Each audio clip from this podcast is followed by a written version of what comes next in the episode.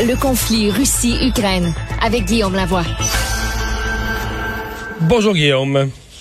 Bonjour Mario. Et tu nous parles d'un dossier analyse du Wall Street Journal euh, qui fait pas tellement honneur euh, au pays de l'Occident. Euh, l'écart entre la parlotte puis les actions, l'écart entre le discours politique puis les vrais gestes, l'écart entre les communiqués de presse puis ce qui est vraiment livré. Et il me semble que dans bon, dans toutes sortes de dossiers, ça rend mal à l'aise, mais dans le dossier de l'Ukraine, c'est pire. Oui, puis, puis là, ben, moi, il y a une, une cause française sur ces affaires-là. Si tu annonces quelque chose, fais-le. Sinon, dis rien. Ou si tu dis que tu vas faire une petite chose, ben, remplis 100 de tes objectifs.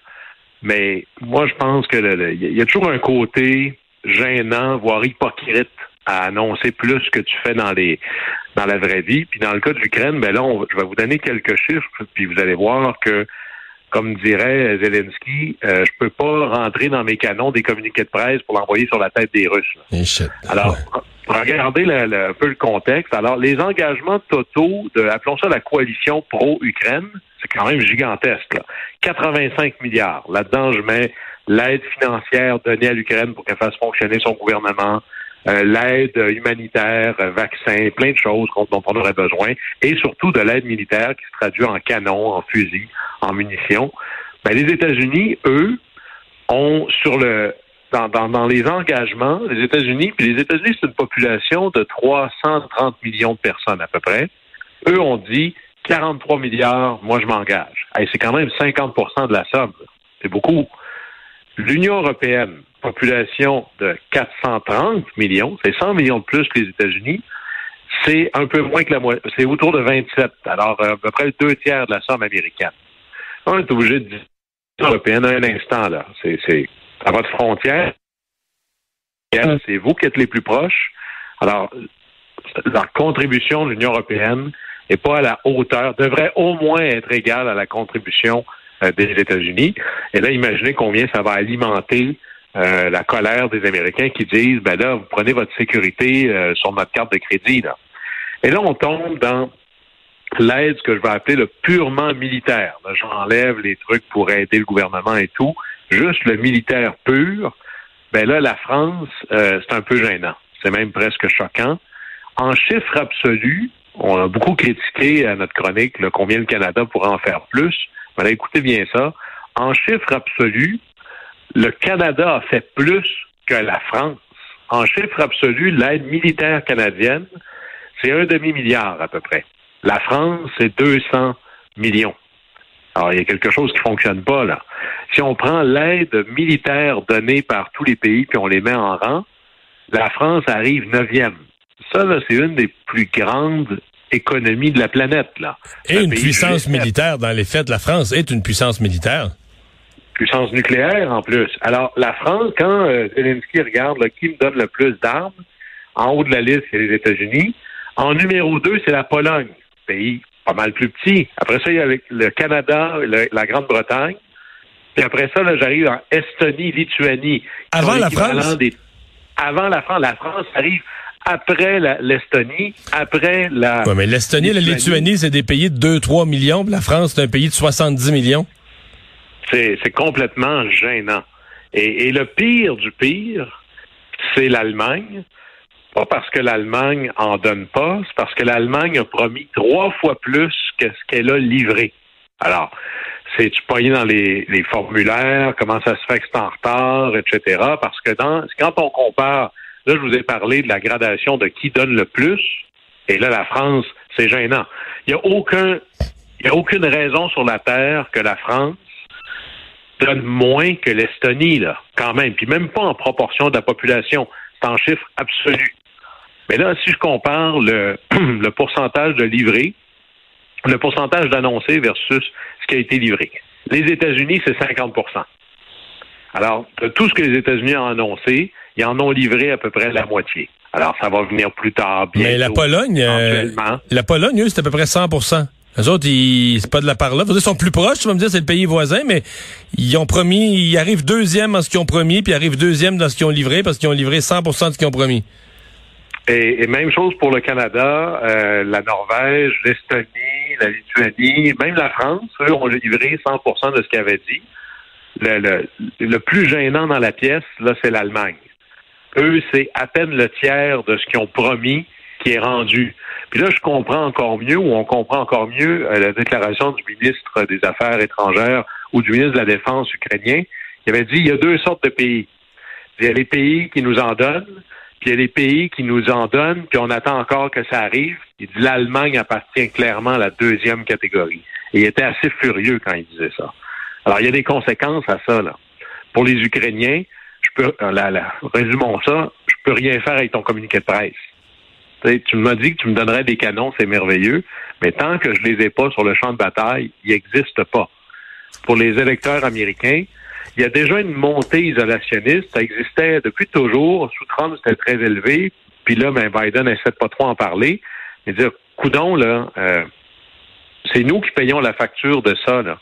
Alors, comment ça se fait que ceux qui pourraient en faire plus, la France, l'Allemagne, ils sont où, là? Quand c'est le temps d'être assis à la table de l'OTAN, ils ont une chaise. Alors, comment ça se fait qu'ils sont pas là? Puis pour euh, les, Français, ou ce que j'appelle les anti-alliancistes, c'est comme un peu bien vu du temps de Gaulle, c'est américain, les équipes pour assurer sa propre sécurité. Ben, OK. Mais qui doit être appuyée par le réel. Tu veux pas que ta sécurité soit gérée par d'autres? Ben, l'âge adulte, ça s'appelle budget militaire qui est assez intéressante, qui est en train d'émerger, même aux États-Unis, c'est toutes les armes qui sont données à l'Ukraine. Ben là, les réserves n'avaient pas prévu ça. Là. Alors aux États-Unis, il commence à avoir des échos discrets de nos stocks de munitions sont au plus bas. Bon, c'est pas en soi préoccupant, mais ça veut dire qu'il faut en faire plus. Mais en France, c'est particulièrement critique parce que la France, oui, c'est une grande puissance militaire, mais ils mettent beaucoup d'argent dans le nucléaire et dans le maritime ton porte-avions, tes sous-marins, c'est pas super utile pour aider la bataille de Severodonetsk. Là. Alors là, en France, ils se disent, ben là, il nous manque de tout. Ben, vous savez, quand on parle du 2% du budget, du 2% du PIB en budget militaire, mais ben, c'est là qu'on... Warren Buffett a une, une euh, citation magnifique quand il parle des crises. Il dit que c'est quand la marée se retire qu'on se rend compte qui n'avait pas de costume de bain. Ben, c'est quand il arrive c'est quand il arrive une guerre que là, on se rend compte qui avait investi clairement ou correctement pour un budget militaire et ceux qui ne l'ont pas fait. Puis là, ben, ceux qui sont en bas du 2% hmm.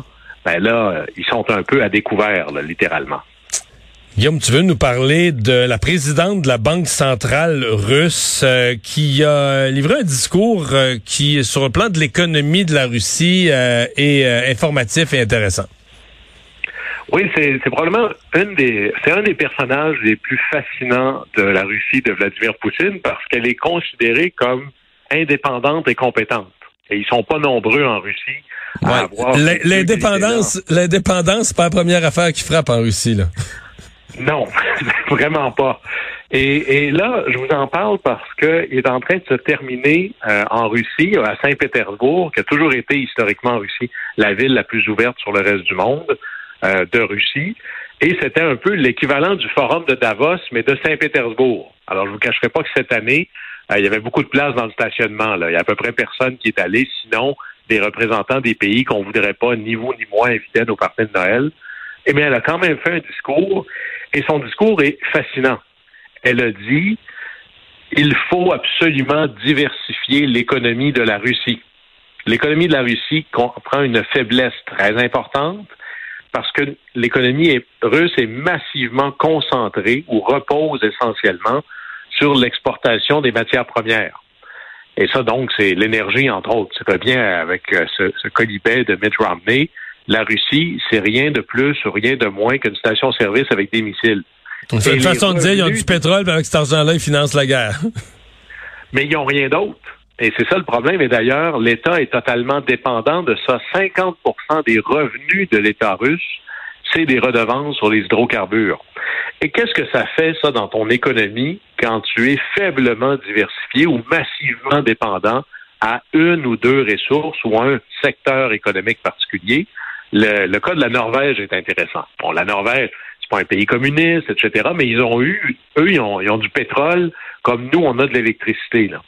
Et ce que ça a fait, j'en parlais avec des, amis qui vivent en Norvège, qui ont travaillé en Norvège, puis je leur disais au départ, vous deviez tellement être chanceux, vous nagez dans l'argent, hein, parce que les redevances pétrolières arrivent de partout. Et ils me disaient, c'est une malédiction sur notre pays. Je disais, ben là, expliquez-moi ça, là. Il disait, ça crée de la paresse dans tous les autres secteurs. Parce que c'est comme s'il y a juste une affaire qui paye, ben tu laisses faire le reste. Ça crée aussi une espèce de brain drain. C'est-à-dire que tous les étudiants qui vont à l'université, ben, ils se dirigent plus vers la santé, ils se dirigent plus vers l'éducation, ils se dirigent plus pour créer des entreprises dans les nouvelles technologies ou dans d'autres choses. Tout le monde va travailler dans le pétrole parce que c'est ça qui est très payant. C'est un peu d'ailleurs ce qui est arrivé à l'Alberta. et toutes les politiques publiques finissent par être orientées pour ça. Alors, plus tu es dépendant, plus tes décisions politiques tendent à amplifier la dépendance. Et la clé de la résilience économique, c'est d'avoir une, économie diversifiée. Traduction, plus tu as tes œufs répartis dans des paniers différents, ben, quand il y a un panier qui tombe, tu perds pas tout. C'est pour ça d'ailleurs que l'économie québécoise, même si elle est plus petite que l'économie ontarienne, nous, on n'a pas de secteur d'automobile ici. Alors, l'économie du Québec est plus diversifiée, ce qui veut dire qu'on entre plus lentement dans les crises économiques, puis on s'en sort plus vite le jour, par exemple, quand le secteur automobile s'est effondré aux États-Unis, euh, on n'a pas vu beaucoup de ça au Québec. En Ontario, c'était la mort. Alors là, on revient à notre Russie et vous avez la présidente de la Banque centrale qui dit, dans une franchise extraordinaire, le discours au complet, c'est vraiment frappant, en disant, c'est un méga problème et ça va être très, très, très difficile de moderniser notre économie, donc de la diversifier, parce que deux raisons on est de plus en plus au rang des parias dans l'économie globale. Les marchés nous sont fermés les uns après les autres, les mécanismes de la finance aussi. Maintenant qu'on a fait perdre de l'argent à je ne sais plus combien de multinationales, qui va vouloir investir en Russie? Et l'autre problème, c'est qu'une économie, pour se diversifier, a besoin de technologie. C'est les semi-conducteurs que les pays, surtout les États-Unis et leur coalition, s'arrangent pour interdire toute exportation de semi-conducteurs et de technologies de semi-conducteurs en Russie, pour essayer de voir qu'est-ce que ça voudrait dire. Imaginez l'économie du Québec si nous, juste nous, là, on n'avait pas de téléphone intelligent. Vous voyez combien de choses fonctionneraient plus ou pas autant ou ne seraient pas possibles ici? Ben, c'est un peu ce qui arrive à la Russie. Ils sont pas capables de moderniser leur économie à cause de ça. Et là, elle a fait une citation qui est à jeter par terre. Et là, j'ouvre les guillemets. La détérioration des conditions économiques extérieures va demeurer plus longtemps qu'on pense, sinon pour toujours. Mais ça, c'est comme si elle, met les Russes devant la réalité, les conséquences de la guerre. Complètement. Elle n'a pas dit c'est à cause de la guerre. Non, mais c'est à, cause, à cause de quoi? C'est clair que c'est, on comprend tout ça. Puis là, quand on disait à notre chronique combien ça durerait peut-être une génération, voire plus, le mal profond que Poutine est en train de faire à l'économie russe, ça veut dire que ça va être très grave. Et même si tout allait bien, puis là, je vais vous amener ailleurs au Moyen-Orient, les pays clés comme le Qatar, l'Arabie saoudite, Oman, euh, les États euh, arabes unis, euh, les Émirats arabes unis, mais eux, ce sont des super méga pétro-États. Et ils comprennent bien qu'un jour, on ne sait pas quand, mais un jour, le monde n'aura plus autant besoin de pétrole. Et même si tout va bien, ils investissent des et là le, chiffre est important, des centaines de milliards de dollars pour moderniser l'économie dans un monde post-pétrole. Tourisme, centre d'affaires, des grands prix de Formule 1, des plateformes globales de services, des compagnies aériennes de premier ordre parce qu'ils sont magnifiquement positionnés entre l'Asie et l'Europe. Imaginez, ils mettent des milliards et des milliards de dollars sur des années pour être capables de faire ça et ils sont pas au banc des accusés de l'économie mondiale. Alors imaginez la Russie, elle, qui a moins d'argent que ça, qui est au banc des parias, qui n'a même pas commencé à se moderniser. On pourrait dire que l'avenir de la Russie, là, ça va avoir l'air d'un roman des grands euh, des grands romanciers russes, là. Hein, la, misère noire, là, mais version russe. On va revenir à ça. Ça prend des fois, là, on dit que le leadership, ça compte-tu vraiment? Mais dans ce cas-ci, ça compte, mais là, à la négative et très sérieusement. Guillaume, euh, merci beaucoup. C'est notre dernière de la saison parce que c'est ma dernière de la saison. Je te souhaite un très bon été. Pas de vacances, au plaisir. Merci, bye bye.